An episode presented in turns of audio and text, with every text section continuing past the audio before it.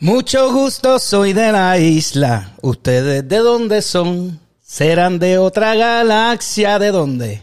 De la barriada Machuchal en Santurce. hey. Santurce. La barriada Machuchal. Ahí, la calle Loíza, desde la San Jorge hasta la Tapia. Ese es uno de mis personajes favoritos. Mira, voy a dejarles saberle a la gente bienvenido a este próximo podcast. Muchas gracias por escucharnos. Esto es A Pie Forzado. Yo soy Xavier Pacheco, alias el mismo. En el otro lado del cuadrilátero está directamente de Carolina, Puerto Rico, la ciudad capital del reggaetón, Raúl Correa.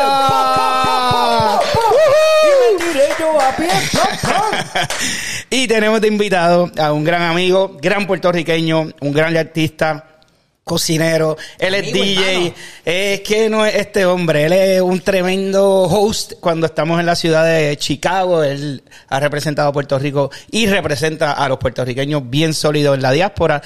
Eh, vamos a estar hablando de var- varios temas, de arte, vamos a hablar de gastronomía, vamos a estar hablando también de lo que es ser puertorriqueño en la diáspora. Tú sabes que eso es un tema que se ha tocado mucho y se representará definitivamente en esta nueva exposición que eh, va a tener aquí en Puerto Rico eh, después de 10 años. Pero vamos a empezar del Pero principio, darle la bienvenida. el nombre, Efren Candelaria. ¿Y que yo dije? Dijiste Cortés. todo menos el nombre. Ah, Pero no ya, pasa nada. no escucho. Candelaria Cortés porque tengo madre. Ay, ah, Eso. sácala a bailar. Mira, Efren, qué rico tenerte. De No, corazón. gracias, para de mí corazón. Es, es un orgullo estar entre gigantes. Mira, yo quiero hacer un, un hincapié a pie forzado de que la razón por la que muchos de ustedes que nos ven en Puerto Rico y nos siguen, ¿por qué este Efren aquí? Efren, aparte de todo lo que sabe y dice, eh, es tremendo amigo, lo conocimos en estos viajes aquí y allá, y Efren impacta muchas cosas que tienen que ver con el arte y la gastronomía, y aunque no reside en Puerto Rico, es un orgulloso puertorriqueño hermano a quien queremos conco y le tenemos un respeto y está en Puerto Rico en esta semana y esa es la razón por la que Efren está aquí. Eso así. Efren, vamos a empezar de- definitivamente desde el principio, ¿no? Este, pero el principio de este nuevo proyecto, que queremos que la gente lo conozca.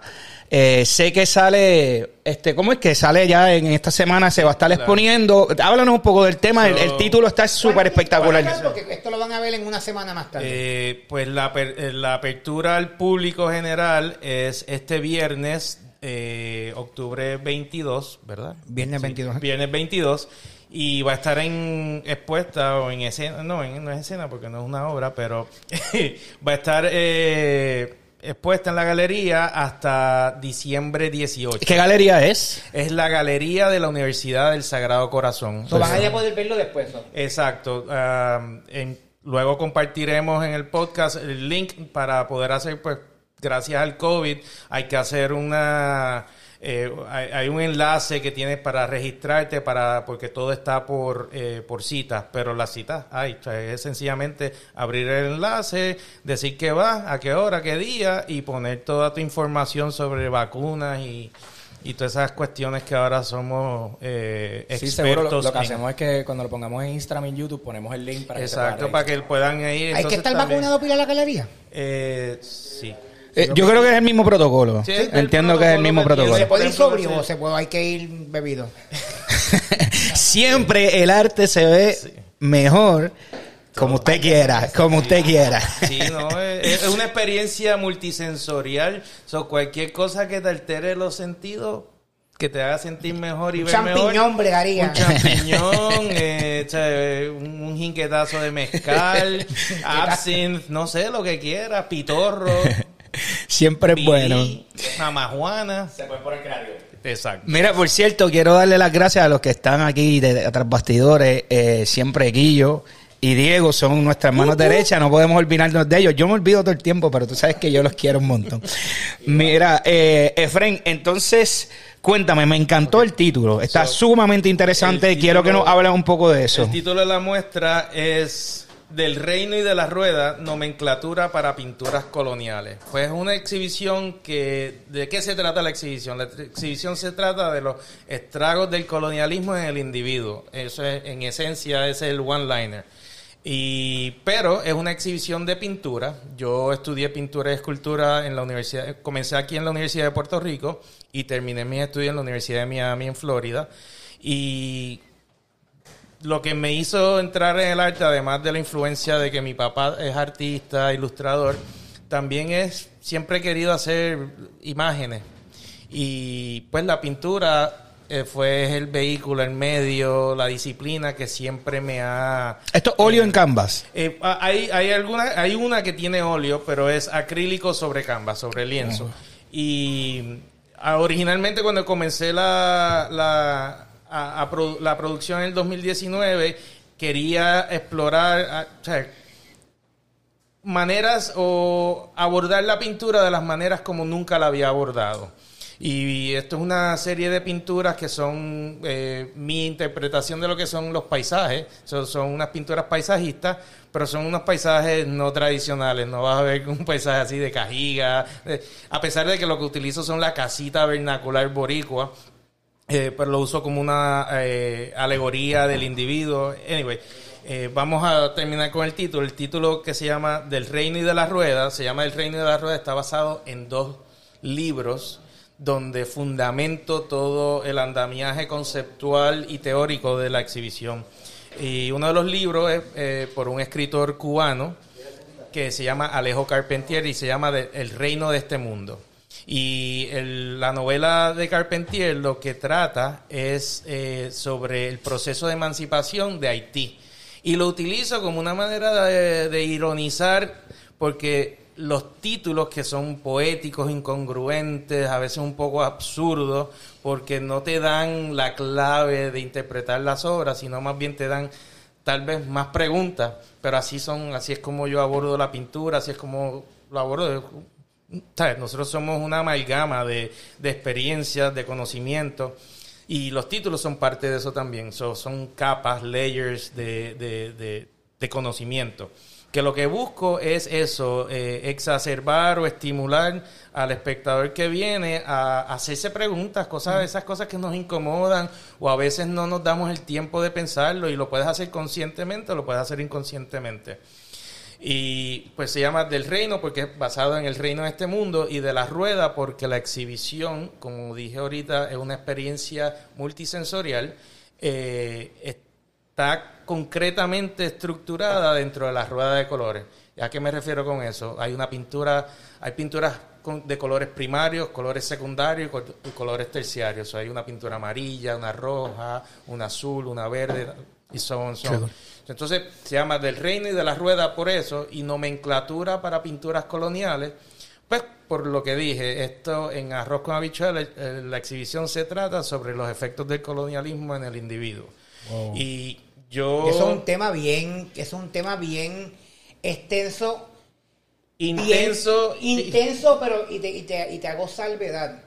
Yo sé que tú vives en la diáspora y es un tema que allá se toca en cantidad y acá se toca bien poco. De, de hecho, como que es como que un tema que nadie quiere hablar y como que nadie, como que no pasa nada. Bueno, Pero que los lo portavoces por años han sido literalmente la, la diáspora. en- en- Pero lo vivimos Con- a diario, allá y acá. O sea, porque el colonialismo no es tan solo... O sea, eh, eh, lo- Pero aquí, aquí cuando estamos enjabonados nos damos cuenta. Exacto. O sea, tú aquí Cuando como- te que- cuando, bueno, te das cuenta cuando se te va la luz y estás tratando de cocinar y se te dañó la estufa. Esos son estragos del Pero le echamos la culpa al humano, no le echamos la culpa al colonialismo. Eh, O Exacto. sea, le echamos pero, la culpa a un ente, no, a no un vemos ente. el, no vemos el... Exacto. sí, la consecuencia de un movimiento. Mira, eh, te querías... Te Déjame quería- terminar sí, perdón. para decirte por qué Tienes nomenclatura. Es porque, porque eso fue una pregunta que me hizo ah, Javi ayer cuando, um, cuando estamos en la pre-entrevista. Y es nomenclatura porque es un sistema de codificación, un sistema de, de pensamiento. Y yo, de la manera como yo trabajo la pintura y abordo la pintura, yo no hago bocetos. Yo, como dirían los italianos, a ti que te gusta toda esa comida italiana, yo trabajo a la prima. A la prima. Que, que no es la prima tuya, sino es como Sí, que no, no, por de favor. primera. Sí, ya, ya te iba a ver y como que te iba a decir... Tranquilo, no, perdón. Mi amor, Mayra, no, no, no es ninguna prima. Sí, no, es la prima mía.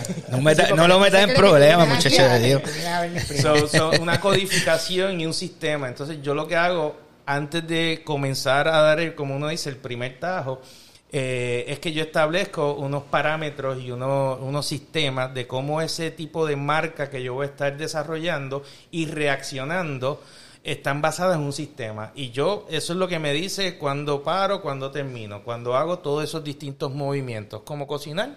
Tú sabes que si tú vas... Tú haces una receta y de ahí... Exacto, yo establezco mi receta y dentro de la receta, pues cuando estoy tirando así, digo, mano, es que este pollo pues necesitaba algo más, pues le añade y ahí tú reaccionas de una manera más consecuente. Pero, eh, o sea que, en fin, es algo estructurado, Es un- es pero, una- pero una codificación fuera de, la estructura, eh, un- eh, tiene un- una libertad, ¿no? Exacto. De, de transformación. al- a, la Pero hay un inmediatez. plan. Ese es el plan, Hay el un plan. plan. Ese es el plan con el plan del plan.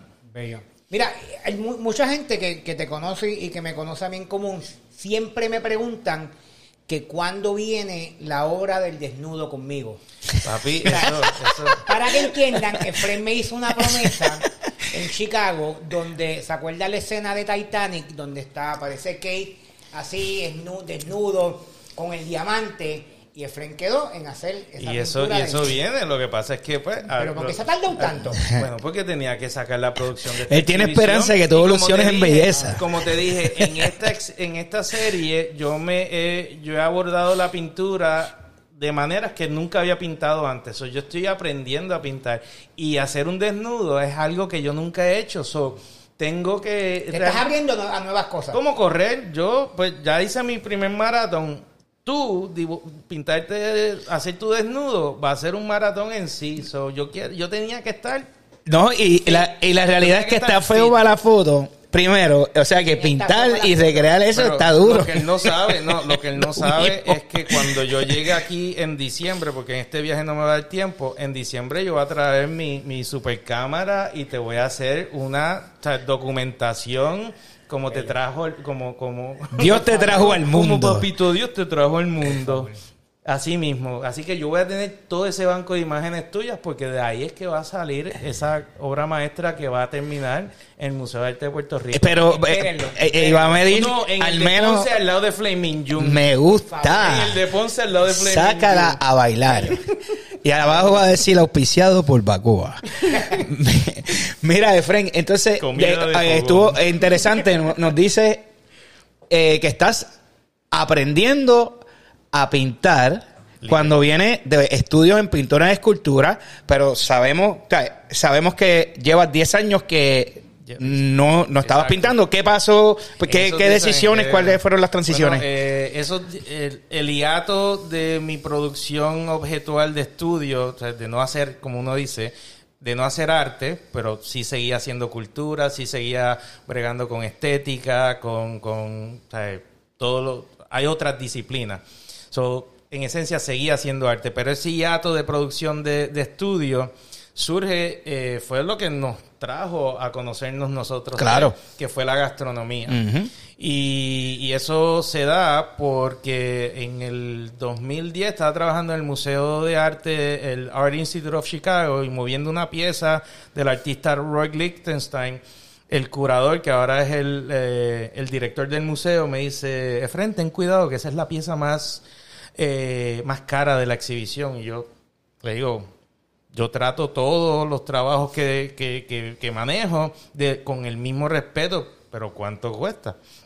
Me dice 80 millones de dólares. Un pedazo de canvas, o sea, un canvas de cuatro pies por cuatro pies que concretamente es, 80 millones. es tela y pigmento sobre esa tela. Y yo, mi reacción, sin tratar de ser arrogante o insolente, a pesar de que él la tomó como eso, fue puramente una reacción. Yo dije, Dios mío, ¿cuánta gente uno puede o sea, darle de comer con eso? Y él me miró así, abrió los ojos y su reacción me zarandeó. Y después de eso añadirle que yo tenía mi estudio en ese momento todavía. O sea, hablando con mi abuela, mi abuela con 78 años todavía limpiando casa, cogiéndose un día libre eh, cada dos semanas. Y eso me zarandeó de tal manera que yo decía, que yo estoy haciendo con mi tiempo? El tiempo es, la- es lo único que no vamos a recobrar. El dinero se recobra, la salud se tú la puedes volver, todo, pero el tiempo una vez sí, o sea, pasó, pasó. usado, pasó, pasó. Y, ahí es cuando comienzo a, a cuestionar que tal vez el querer hacer estos objetos de deseo para presentarse en el cubo blanco no era mejor uso de tiempo. Y entonces eso eh, como que cae por el mismo tiempo en que dos amigos de la infancia estaban también cuestionándose. Uno termina en Chicago, que es el publicista Felipe Cabrera, y el otro es el chef Gabriel Moya. Gaby, excelente chef. Estaba loco por irse de Nueva York, que era fue mi roommate cuando estaba cuando viví en el, en el capítulo de mi vida de Nueva York. Eh, y entonces Felipe y yo comenzamos a hablar porque pues cualquiera que conoce a alguien que trabaja en publicidad, los publicistas nunca están contentos con lo que hacen.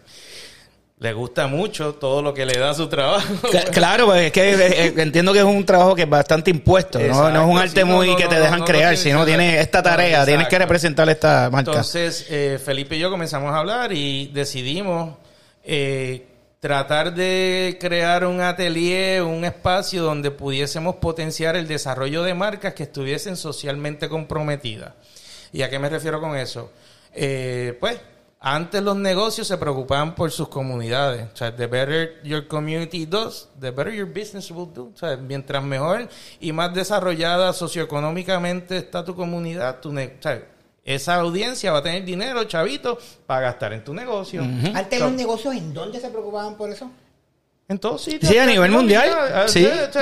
Yo soy de los que pienso que el- la empresa privada, la corporación, la o sea, un- un- una compañía no es eh, no es evil, no, no es malo intrínsecamente. Es que nosotros como seres humanos nos hemos ido por el lado de, de- del, del greed, de, de la avaricia, de querer tener más, de que siempre terminar. Oye, o no dejar crecer el que a lo mejor Exacto. menos oportunidades económicas o menos herramientas o tenga. que es una claro. competencia, la Sí, competencia nutre Sí, sí, sí. nuestro- nuestros contextos. So, estamos tra- eh, Felipe y yo queríamos hacer eso. Y cuando nos enteramos que Gabriel quería eh, irse de Nueva York, pues lo convencemos que se vaya para Nueva York en ese momento. Para Chicago. Para Chicago, perdón, se vaya de Nueva York para Chicago.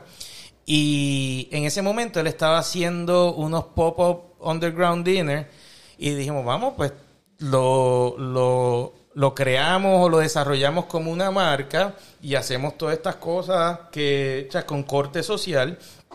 Y a él le gustó la idea. Y en ese momento, pues se muda para Chicago. mi esposo y yo le abrimos nuestro hogar, se muda con nosotros y empezamos a hacer un underground. Y ahí es eh, que nace sobremesa. Ahí es que sale sobre Que el nombre está Sí, primero se espectacular. llamaba Sobremesa Supper Club. Y era, eh, era una cena de degustación, 8 a 10 cursos, mucha técnica. Eh, Ahí ya tú vivías donde vives. eh, en Pilsen, el vecindario, Ya. Sobremesa nos hizo ser nómadas dentro de ese espacio de Chicago, buscando cuál era la casa idónea donde pudi- pudiésemos sentar a 16 personas. Pero las cenas eran, eh, era todo por, eh, por boca, por email, eh, nunca, nunca cobramos hasta final de la cena y era, pues, para bregar con las legalidades, era un, una donación sugerida pero era eh, de 8 a 10 cursos inspirados en nuestros sabores y experiencias de Latinoamérica, porque el chef es mitad argentino, mitad bo- boricua, nacido y criado en Puerto Rico, yo soy mitad, mitad colombiano, mitad boricua, nacido y criado aquí, y Felipe es peruano 100%, pero se crió en Puerto Rico, sus hijos, su esposa, todos son pe- eh, eh, Qué boricuas. mezcla más bonita. Y entonces esas experiencias de nosotros de tener ese lado latinoamericano y haber viajado por Latinoamérica es lo que nosotros queríamos narrar con nuestras comidas. Entonces nuestra cena, todo, toda la comida era local, producida en, Exacto, en- era farm to table. Era un farm to table y De pero la mesa. forward. Eh, Entonces eso fungía dos Ah, o sea que era puro vegetal. eh, utilizamos la proteína animal como un, no como un protagonista, sino como un elemento más. Eh, pero en esencia, y, y usualmente en temporada, en el invierno, cuando hay menos diversidad, pues utilizamos más proteína, más proteína. proteína, animal, pero en el verano que estaba la cornucopia de, de- de la producción, del harvest, eh, pues ahí era, habían cenas que eran eran 100% vegetarianas y a veces hasta un 70% veganas. Pero no era por, por porque estábamos tratando de seguir Qué ese ricos trend. son los vegetales. ¿ah? Ah, es brutal. Sí, O sea, sí. y en eso tengo que decir que Gabriel como chef es un mago. Sí. O sea, él te puede... eh, Mira, para que vean esto aquí, solo, si quieres muéstraselo ahí, esto es parte de tu cosecha cuando tienes cosecha. Total, ¿verdad? eso, Sí, eso por eso, que- porque también del- eres agricultor. Ese es del jardín de mi Este es casa. el de esta Este- gente. Esta gente cuando están... Que es la parte del frente de la casa, literalmente es un patio, un Y patio. cuando est- está la temporada de, decir sí. lo que es el spring, el summer, Sí, yo, yo empiezo... esta gente no se quita y le está dando bien duro a, a todo lo que a todo lo que es poder Eh, rábano, el cultivo. pimiento, brócoli, brocolines, sonchos, eh, berenjena, como 8 o 10 tipos de heirloom tomato. Y te voy a decir que es un sitio bello e impactante. O sea, el mero hecho de que tú ves todas las casas que al revés tienen un backyard y la tuya de momento rompe con Tienen un front yard, Ah, brutal. te Y tengo un front que- yard violento, desarrollado Te tengo- bien agrícolamente, tiene una energía estúpida. Y Te tengo que decir que eso fue lo que nos, nos cautivó de esa casa cuando nos mudamos.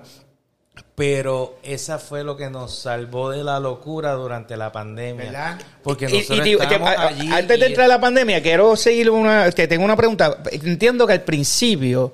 Eh, porque tú sabes que De compartimos un sí, de sobremesa. eh, ustedes eh, navegaban por diferentes apartamentos, Ah, ¿no? no, sí, antes de tenerla, porque, eh, Por- porque Manuel, Manuel, que gran amigo, teníamos- el, el- teníamos, teníamos un apartamentito bien pequeño donde lo único que podíamos sentar cómodamente eran ocho personas y eso pues no era costo eficiente. Eh, so, eh, al principio, en lo que conseguimos ese apartamento que nos permitió sentar el número de comensales que nos iba a dar el, sí, el número que estaban el buscando. número que estaban buscando, eh, lo, lo hacíamos nómada. O sea, era donde consiguiésemos una casa que tuviese lo fuese lo suficientemente grande como para hacerlo. Y ahí fue que eh, Manuel, que trabaja en la publicidad, era amigo y, y- y colega de Felipe en la misma compañía. Entonces empezamos a utilizar eso, pero también nos dimos cuenta que eso era una... eh, o sea, era una gestión titánica. Era una misión, porque Era eso es como montar un restaurante, era un- desmontar era- el era un restaurante. resta- Era un circo, era un circo duro. ambulante. Y en verdad el circo, y todos teníamos trabajo full time. So es, era- es un catering o peor. Sí, sí, bueno, duro. porque pues, el catering a veces pues tú tienes un menú estable, pero esto eran di- o sea, de 8 a, a 10 cursos con alta técnica, o sea, subí de esto, lo- o sea, era, era como que... Un bótalo. Pero ustedes son locos. ¿Y, sí, y cómo, sí cómo, cómo se organizaban locos. A nivel de menú? Porque veo que, según lo que me estás contando, Los platos y. por eso, No, es que ¿cómo, que cómo se organizaba? Eh, Pero más que nada, la parte del menú, habiendo tres influencias o casi cuatro influencias No, de eso- gastronómicas, está la puertorriqueña, la perona, la argentina, la colombiana, más todas aquellas que ustedes, ¿verdad?, hayan traído a, la mesa. pregunta. Esto era una colaboración interdisciplinaria donde Gabriel tenía toda, toda Él- él se encargaba del menú. eh, tenía toda la dirección creativa dentro de la cocina. Yo tenía toda la dirección creativa en términos de lo visual, la estética Y la música. ambientación, sí, por eso. Y entonces Felipe era, tenía toda la dirección y era el, el líder que decidía cómo, cómo íbamos de una manera bien guerrillera y ponca hasta cierto punto, eh, navegar las legalidades de ser clandestinos, porque no teníamos licencia, ni seguros, ni nada, y poder tam- al mismo tiempo eh, hacerle marketing al proyecto, porque necesitamos gente. O sea, ¿Cuánta gente tiene el, el disposable income para ir todo lo, toda la semana a, A la comer? semanal. Eh, eh, eh, pues, al principio era una vez a la semana. Ah, Bueno, al principio, al principio lo hacíamos como que una vez cada dos semanas, a veces una vez al mes, pues no teníamos. Pero llegó un momento en que nosotros estábamos haciendo a veces dos cenas a la semana. So, es O sea, que se disparó eh, Domingo eh, y lunes. word of pero mouth. siempre, eh, word of mouth. Pero lo importante y hacer hincapié lo importante de respetar las personas en su organización. Si tú tienes un creativo en tu organización que se dedica a algo, déjalo, déjalo hacerlo Son de él. los Si, si le vas a estar todo el tiempo diciéndole qué hacer. No, y que en la unión está la fuerza, es que eso es una, que eso es algo bien importante, y, no, y como es ahí nosotros levantamos bandera, porque nosotros, eh, además de ser hermanos, eh, ¿cómo es? Compartimos negocios juntos, y literalmente tenemos cada cual en, el- en, en su departamento. Y es así, es como que mano, este departamento, si tú eres, tú eres, de los tres, tú eres mejor en este y tú funcionas mejor en este y tú funcionas mejor en este, que a veces eh, reconocer eso es complicado. Yo te I traje, una, yo love te traje this. una obra que Sabi hizo para ti. Sí. Eh, y es una obra de arte. Pero Sabi dice que tú la vas a entender. ¡Ay! Sácala a bailar y luego juega billar. Un prosciutto, porque Sabi dice que si es jamón es gourmet. Gente, aquí siempre, siempre ha habido una guerra en que la piña hawaiana, o sea, les digo, perdónenme, la pizza hawaiana no funciona. Entonces estos dos individuos me dicen que no, que es una falta de respeto. Y yo digo que esa combinación de sabores está espectacular. Lo es, lo, lo es, lo es, eh, es muy buena, pero es, es una aberración tradicional. Pero ah, las aberraciones son, como uno dice, they might be fun. Sí, son divertidas. y- Y, y es a las fun. 4 de la mañana, cuando tú no tienes Pero, nada de comer, mira, ah, eh, lo que él está, lo, que, eso. lo que Raúl está haciendo Bueno, mismo de las es de la manera que a mí no me gusta comer piña en la pizza. Es que me pongan los choncos que Raúl está poniendo en la es. cabrón. Y para colmo te la está No, distribuyendo no, para que un pones- tú la espacio así, córtame eso como si fuese Como un, si un fuera sashimi, un si fuese sashimi. un carpaccio, Sí, así, sí. Sí. pones ahí en el horno. Claro, chef. Claro, chef. Ahí ponlo en el horno. Él habla como si aquí eso fueran trufas. Mira, en verdad, yo necesito un poquito más de... Diablo, esto Mira, dale vinito al hombre porque le van a dar Sí, no, piña después ahí. Dame un pañito ahí Sí, cuando pueda. Perdón, Efren, es que quería... No, se, se pasaron porque, mira, Chef, ¿tú gente, quieres? gente lo que ustedes no saben es que las las garatas en WhatsApp y, y en, y en iMessage que se han formado por esto son Oye, no, y, y algo- y algo para comentar porque la gente, la gente no entiende. A mí la gente me escribe como si yo de verdad odiara el tema de la pizza con piña y esto es un vacilón, pero bien vacilón. Gente, esto está bien- esto está yo bien no caliente odio la piña mío. con pizza, la detesto, no la odio, la O la- detesto. O la pizza con piña. O la pizza con piña o la piña con pizza, yo no la odio, yo la Más, voy a hacer esto, voy a hacer Pero esto, yo respeto lo que en la vida todo el mundo se quiera comer. Claro que la sí. para estar en branding, para estar en branding. Pues yo te puedo decir que yo soy Team Pizza con piña. Bello. Era, eh, Piñero, te quedó piñero. bueno, me encantó esto. Sobre, sobremesa. Mira, ven acá. ¿Te puedo hacer una pregunta? Antes de Raúl, ¿tú vas a comer de esa, de esa pizza? No. Claro que sí. Yo no me doy un ñaki de eso a menos ¿De dónde es esa pizza. Raúl? ¿De dónde es esa pizza? Dorotea. Oh, Pizza en Santurce, estamos Puerto pagándole a Rico. nuestros auspiciadores. Santurce, Puerto Rico. Ven acá, hay, hay, salud, salud por Salud, y por la pizza Pizza. con piña. ¿Alguna experiencia icónica que te recuerde o jocosa de todo este revolú, de estar subiendo, se explotó una goma, o llegar O vicisitudes, porque esa es la parte Bueno, interesante de todo guardias. esto. No, no, bueno, ok, ok, te voy a decir una. ok, mm, te voy a decir dos. Una era que al principio esto era, nosotros no teníamos carro.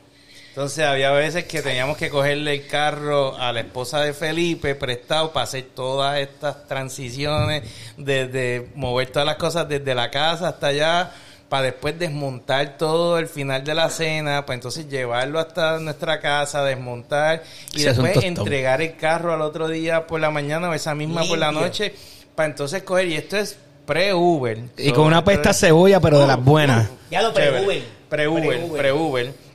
O sea que era también coger el tren de, de- de regreso a la Y una si de la es mañana. ciudad, pues me imagino que la logística es... Sí. mucho No, eh, fíjate, es menos, es menos malo que, que Nueva York. Es menos malo. Nueva menos, malo, pero igual en la ciudad de Chicago hay unos tapones horribles. Y las carreteras son tan malas. no, y que no tienen acceso, eh, los metros no llegan a donde ustedes usualmente Ah, no, estaban, ¿o no, sí? Sí llegaban, pero lo- la cuestión es que como nosotros vivimos en el barrio latino mexicano. Sí, exacto. Era, pues tú tienes que coger y la- lo- los lugares que tenían la, la- el espacio suficiente para hacerlo era en el, en, en el lado norte de la ciudad. O sea, había que hacer conexiones de dos trenes. Por eso también lo hace más retante a la una y media de la mañana. So, en eso e- era parte de, de esos eh, retos y cuestiones. Pero cuando, para que sepan también, el menú se gestaba el sábado por la mañana en el Farmers Market.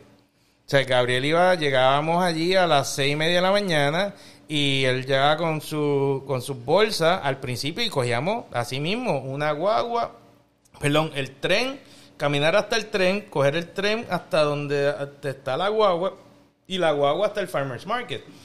Y de nuevo, lo mismo de regreso con cuatro bolsas de vegetales y, el producto. Sí, sí, que Entonces veníamos así mismo para entonces llegar a la casa el sábado ya como el, todo este chiste, llegamos a la casa casi al mediodía, desde las seis y media de la mañana que estábamos buscando, eh, pues, coger el transporte y todo eso. Ahí a procesar los vegetales para entonces Gabriel ya estructurar finalmente el menú oficial. Y eso era algo que o sea, tú nos veías así. Eh, y era profitador, porque eso es lo que a veces la gente con estas movidas, que lo hemos hablado también con otros colegas, hay veces que hay proyectos que se, se ejecutan por una misión personal o por, por, por un amor de estos que yo digo que son amores locos, mano. Que pasas tanto trabajo y de momento tú miras la caja y no hiciste Era ni un más de eso que profitable, pero en ese momento nosotros lo entendíamos que teníamos que abrir y queríamos también, parte de la misión era que por eso ser eh, vegetal y no eh, la proteína animal cuesta. Exacto, es, más, es cierto. Y nosotros usábamos el mejor vegetal que pudiésemos y cuando utilizábamos proteína animal tratábamos que se fuese de la misma calidad. Y para poder mantenerlo de una que, que fuese, como uno dice, asequible, afuera, para, para tener la audiencia más diversa, porque sabemos quiénes son, qué tipo de personas son los más pudientes. Pero nosotros queríamos abrir nuestra experiencia a, una audiencia más diversa. Sí, a panas de ustedes o panas de uno no, que... pero en general que vinieran, aunque fuesen, o los panas de nosotros, pues qué bueno, podían pagar porque tienen trabajo que les pero, aparte de que fuese diversa. Aparte de alimentar, sobremesa tenía, tenía un fin. Por eso ahí es donde estriba eso, es que nosotros queríamos cambiar y hacer que, que, esto no fuese elitista, que, que, que, más gente pudiese tener acceso a comida que fuese eh, eh, confeccionada con, eh, con producto de calidad, con técnica, que no sea que solo una clase de personas pudiese. Entonces nosotros logramos llegar a un número que nos permitía hacer esas dos cosas entendíamos que podíamos cobrar mucho más y hacer mucho más dinero, pero nosotros conseguimos un número que nos permitía navegar, esta, llegar, unir esas dos. Y, y, yo y, me, entiendo que sí, que lo lograron, porque tengo amistades, muchas amistades. Yo conozco verdaderamente de sobremesa, que era para el tiempo que nosotros estábamos haciendo cosas nuestras y diferentes otros tipos de actividades. que está bien caliente aquí. Vamos a apagarlo. Échate para acá. Y apágalo, ya eso está, eso, está ready. Eh, este, ¿cómo es? Eh, sí, apágalo, dame, dame un segundo. Apágalo ahí, Diego. Lado. Eso soy yo jodiendo, mala mía. ¿Qué hizo Tim? Si hace Tim, está bien. Esto es parte del castigo por no gustarte la pizza con piña. Mira, eh, pero, pero nada, dicho eso, eh, también lograron lo que es la sobremesa. sobremesa es literalmente terminar de comer o de cenar y darte un trago o, tomarte un café, lo que sea, y ahí comienza ya o termina una conversación, se hacen relaciones y toda la cosa. y qué bueno que lo diga. En sobremesa en todo lo que hicimos, yo siento y entiendo que fue un éxito rotundo en todos los aspectos. Nosotros terminamos como negocio eh, sin, sin tener deudas, sin tener esto. ¿Terminaron por? Pues porque... Cada cual cogió su rumbo. Cada cual cogió su rumbo, de ahí es donde yo comienzo a pintar de nuevo. Eh, el chef tenía, Felipe se muda, el chef quería seguir otros proyectos. Y pues e-, era momento. Eh, Pero esto duró un montón de años, ¿no? Sí, nosotros estuvimos con sobremesa. Como 10 años, ¿no? 10 años, eh, más o menos. 7 años y medio, 8. Es que eso es súper encomendable de hacer ese proyecto por tantos años. no, del 2012, es una misión. Del 2012 hasta el casi 2020. O sea, el 2019, final de 2019 fue el último evento. Quiero hacer una pequeña pausa para los amigos de la gastronomía que nos ven y nos escuchan. En el momento que él habla de que él quería enfocarse en completamente vegetal, ¿hace cuánto fue? Si esto fue hace siete años, duró siete años. y, fue, y, él lleva dos, diez años atrás. Pues, hace diez años atrás, el tú hacer esto, tenga en cuenta que restaurantes que hoy en día están rankeados entre los primeros 10 del mundo como Eleven Madison Park. Vino a hacerlo ahora, ¿cierto? Muy bien. Ahora Sí, cierto. es que están convirtiéndose en vegan o plant-based full. mira. So que esta visión de, de usted poder hacer comida 100% o lo más vegetable forward está bien ahead of time. Y para farm to table. ahora, y farm, to, table. table. Farm to table. a- Que estaba a- creciendo en aquel momento en California, que era el boom y la, y la cosa. Totalmente. Nosotros, todo lo que no pro- eh, pudiésemos conseguir en el Farmers Market, que es de producciones agrícolas de lo que se llama en esa zona del Midwest, el Four State Area, que es Michigan, Wisconsin, Indiana y, e Illinois. Pues entonces nosotros tratábamos de comprarlo en, en community-based businesses para así establecer lo que se conoce ahora y nosotros sin tener estos conocimientos, son conocimientos que yo desarrollé después de lo que se llama la, la economía circular. O sea, una, una economía sustentable que no fuese solo para tu negocio, sino para la, la comunidad, porque para nosotros, y eso fue algo que yo siempre desde un principio dije, para nosotros ser exitosos y lo que nos va a dar nuestro edge es demostrarle a nuestros jóvenes, a nuestras comunidades que uno puede, nuevamente, como uno dice en inglés, you can do good and you can do well. O sea, you can do well as a business, but you can do good as a person. O sea, puedes ser bueno y ser rentable. Claro. O sea, y, y eso y, y- y es un reto, no, don't take me wrong. Pero a medida que fuimos avanzando, aprendiendo, yo llegó un momento en que yo no iba a exhibiciones de arte, yo no leía de arte. Yo básicamente sobremesa a mí me dio un MBA on the fly. Yo tuve casi por 5 o 6 años que lo único que estaba suscrito era pe- periódicos, revistas de entrepreneurship, eh, foreign policy, eh, economía y realmente aprendí un montón y es lo que estoy utilizando ahora para establecer mi nuevo proyecto que es establecer mi estudio, Frank Candelaria Studio. Eh, pero volviendo a sobremesa, pues por ejemplo nosotros teníamos chef- Michelin Star Chef que venían en su día libre los domingos a sentarse en nuestras sillas plásticas de IKEA por tres, Por la cuatro- experiencia. por tres, cuatro horas por la por la experiencia. y- experiencia. y, de hecho, a nosotros nos llevaron a comer y nos lo dijeron después que uno de los comensales que trajo el chef eh, Noah Sandoval de Oriol Chicago, que es eh, uno de los pocos restaurantes de dos estrellas Michelin en, en la ciudad de Chicago, nos llevó al, al inspector de Michelin a comer con nosotros y el tipo estaba como que yo les quiero dar a esta gente una este- la comida de esta gente es de una estrella mínimo un Big Gourmand pero es que estábamos en clandestinaje y no podían So, pero el tipo así era el tipo Pero se la ganaron. O sea, Es no, que no no, siempre los premios, no, no siempre eso tienen que venir de los grandes. sea nosotros Sí, sí, un aplauso. we did, we did. Yes. Pero, pero mira, tenemos un reto, un reto grande aquí. Este, y se lo va a decir al corillo de sobremesa. Tenemos espacio en Puerto Rico, queremos hacer un sobremesa en Puerto Rico, aunque sea una cena después que usted termine su viaje de arte. Una cena queremos hacer No, para poder que tener ya- esa ya- experiencia De aquí. hecho, ¿en qué momento? el reencuentro, el reencuentro. Seguro. Hay que esperar como que cinco, cinco añitos desde la última Mira, y tienes dos, tres, cuatro soplaprotes aquí que podemos ayudarte. En producción que ayuda también. Hay que, hay que convencer. Mira, el chef llegó ayer. Ah, de verdad. estar acá. eh, Llevaba, lleva- llevaba casi dos años sin venir. Oh, Ah, pues vamos a tirarle, esa es buena. Gabo, Gabo, mira, hay que hacer algo. Gabo, a- a- a- Mira, pompéate. ¿En qué momento se crea el producto? Ah, ok, pues entonces. Porque sale la salsa, pues sí, estamos hablando del pique. salsa, sí. Excelente, por cierto. cinco años. El nombre es, perdóname, es ají, Sobremesa. ají sobremesa. Ají Y es sobremesa. un ají con Y- base media peruana, ¿no? Sí, es un, una salsa de ají picante hecha con eh, ají amarillo peruano. Que es un amarillo así.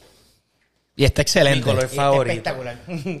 Eh, pues después de comenzar a tener estos éxitos, el reconocimiento por eh, colegas dentro de la industria eh, gastronómica de Chicago, nos queda, no, o sea, vino o sea, en progresión natural, la- el, el camino, el cuchillo era o abrimos un restaurante o hacemos algo. Y habían dos cosas que analizamos. Una que en ese momento el chef también dijo, mira, yo lo que quiero tener es un trabajo que me permita tener vida social con mi pareja.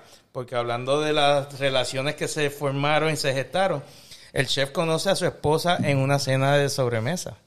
que ella vino por una estudiante de Mayra.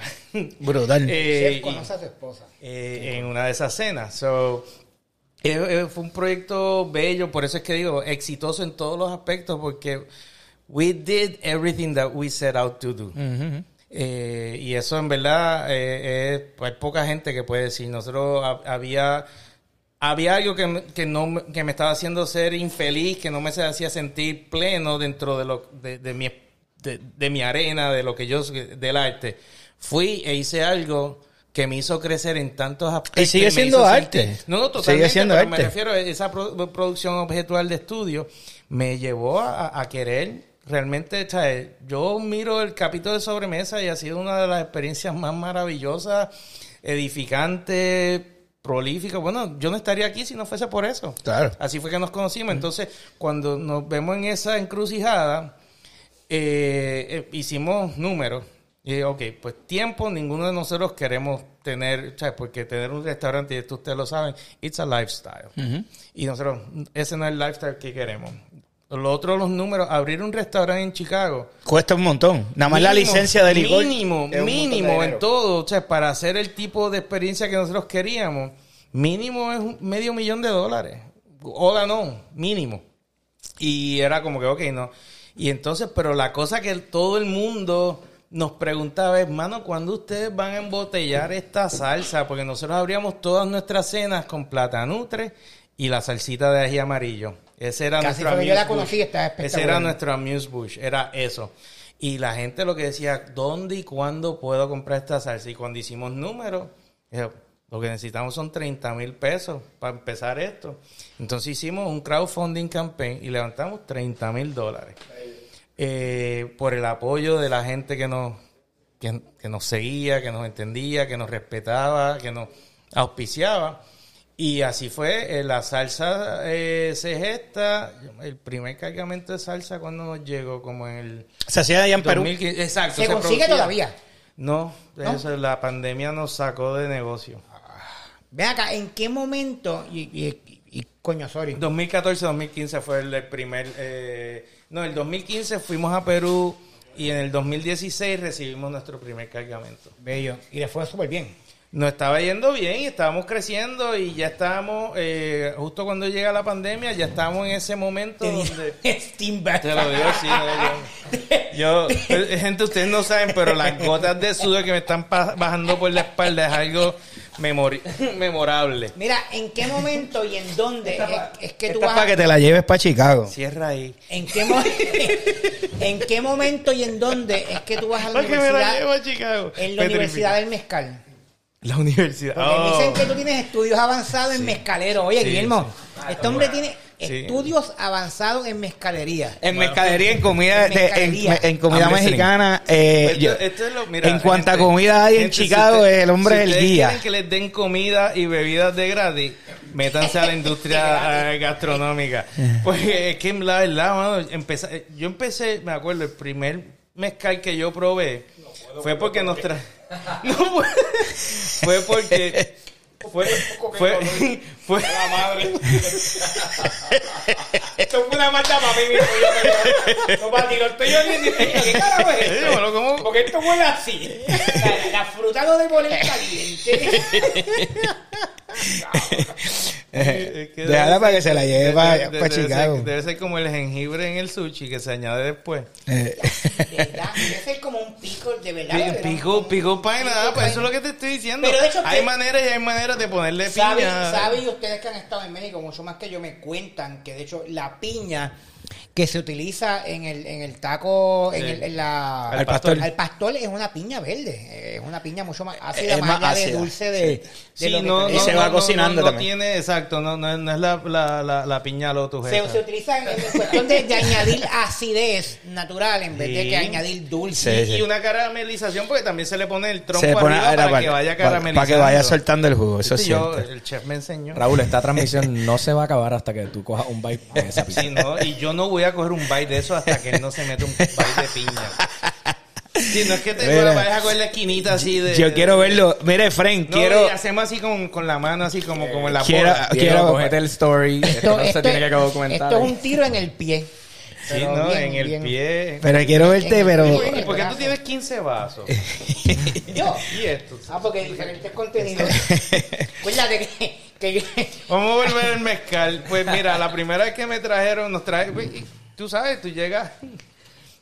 Ok, eh, tú llegas a, a- Es lo que hacen en la industria. Tú siempre llegas con. Tú llegas con las manos vacías a un restaurante. eh, y pues nos llevaban, nos llevaron una, una botella de mezcal y eso fue amor a primer sipi.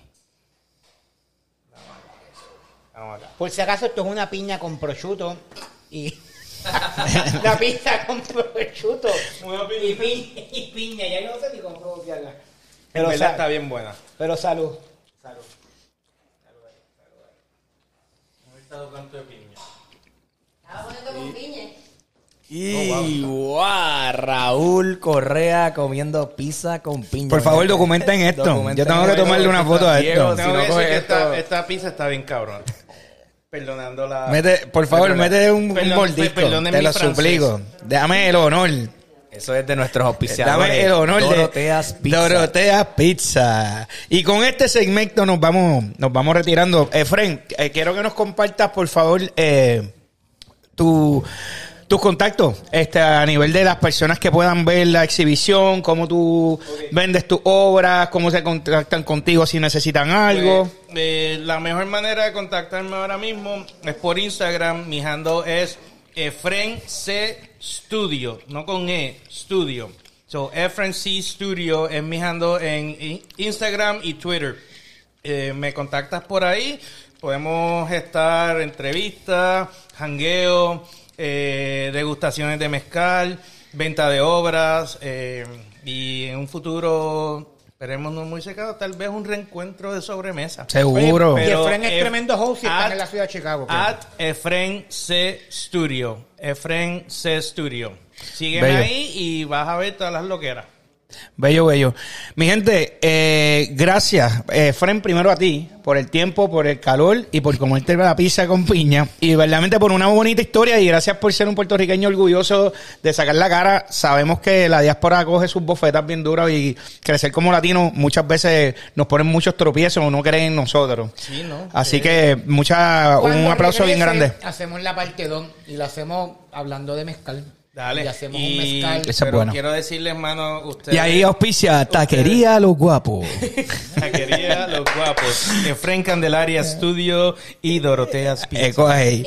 Mira, gente, nos fuimos. Eh, hasta la próxima. Gracias siempre por vernos, escucharnos. Así que auspiciar a esta gente, inspirarnos en ellos y estar orgullosos de que somos boricuas. Sácala a bailar.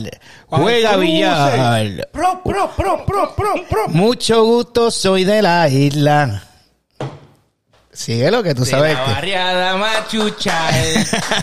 Eco ahí. Nos fuimos.